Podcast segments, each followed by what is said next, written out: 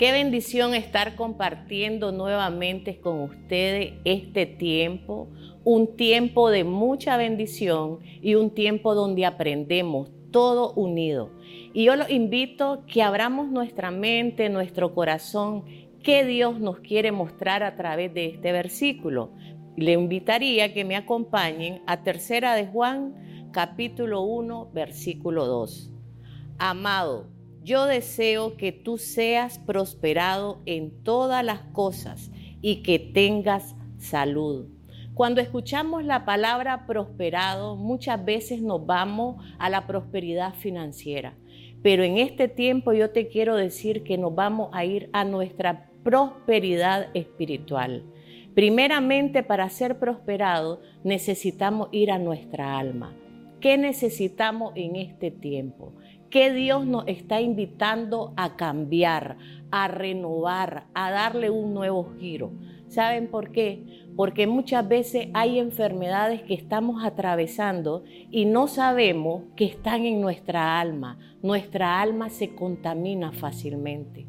Dios nos está llevando en un tiempo donde quiere que todo lo que nos está contaminando lo saquemos, lo echemos fuera y que empecemos a llevar aquellas palabras que traen bendición a nuestra vida.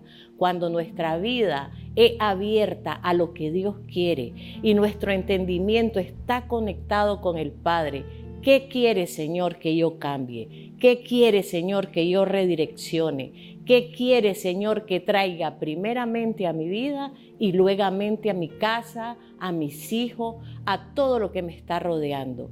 El Señor quiere prosperarnos, prosperarnos en todo. El amado dice, quiero traer tu prosperidad y primeramente en nosotros. Dios está hablando claramente a nosotros. Dios quiere lo mejor. Él nos ama, te ama a ti, me ama a mí.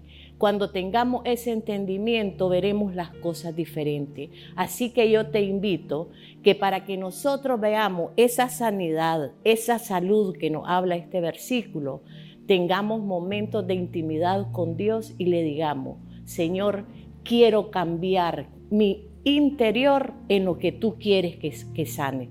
Así que te invito que tengas un tiempo de reflexión. Yo lo he tenido y ha sido de bendición.